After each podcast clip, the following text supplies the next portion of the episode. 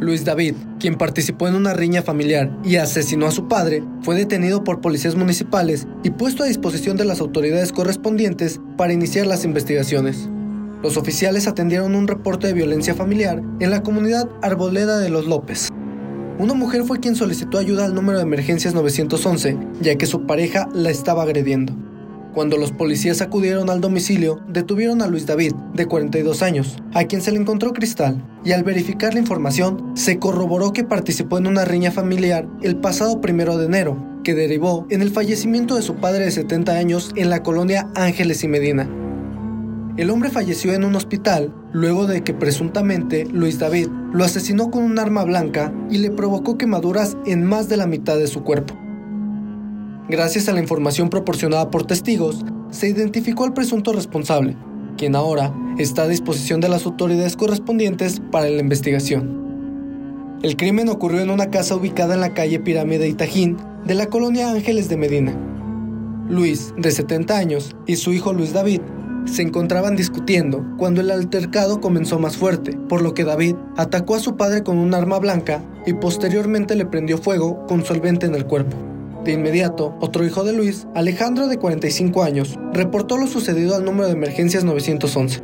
Policías municipales atendieron el reporte y al ver las graves lesiones de Luis, pidieron una ambulancia vía radio.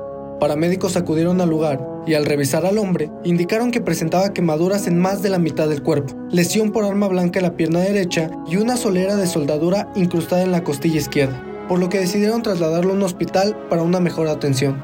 Después de varias horas, el hombre falleció en un hospital por las lesiones que presentaba.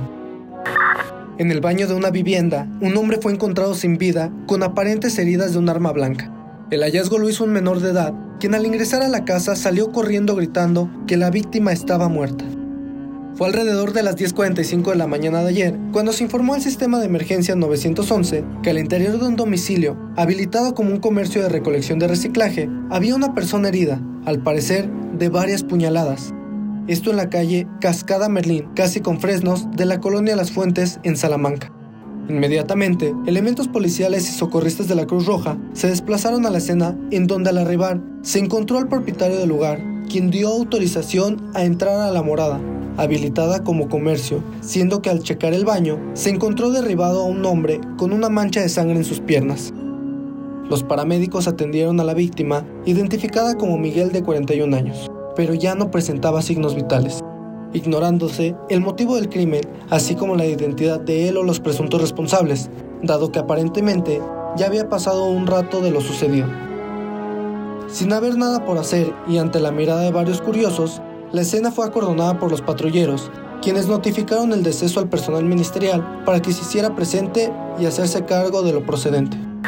El cuerpo empaquetado de una persona fue localizado la mañana de lunes al interior de un canal de riego que se encuentra en la comunidad Latinaja.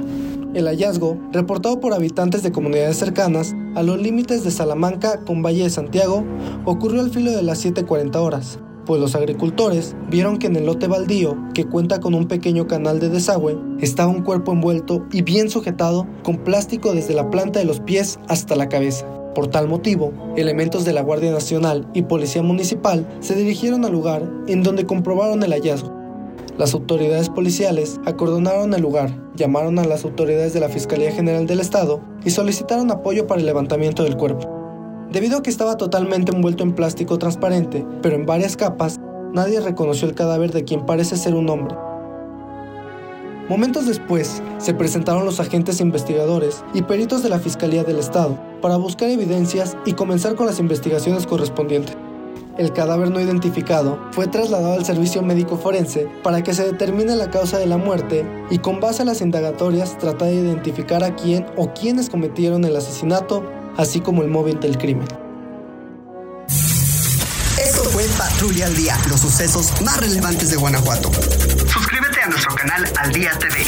Y recuerda, comienza ahí en tu día y compra tu periódico al día.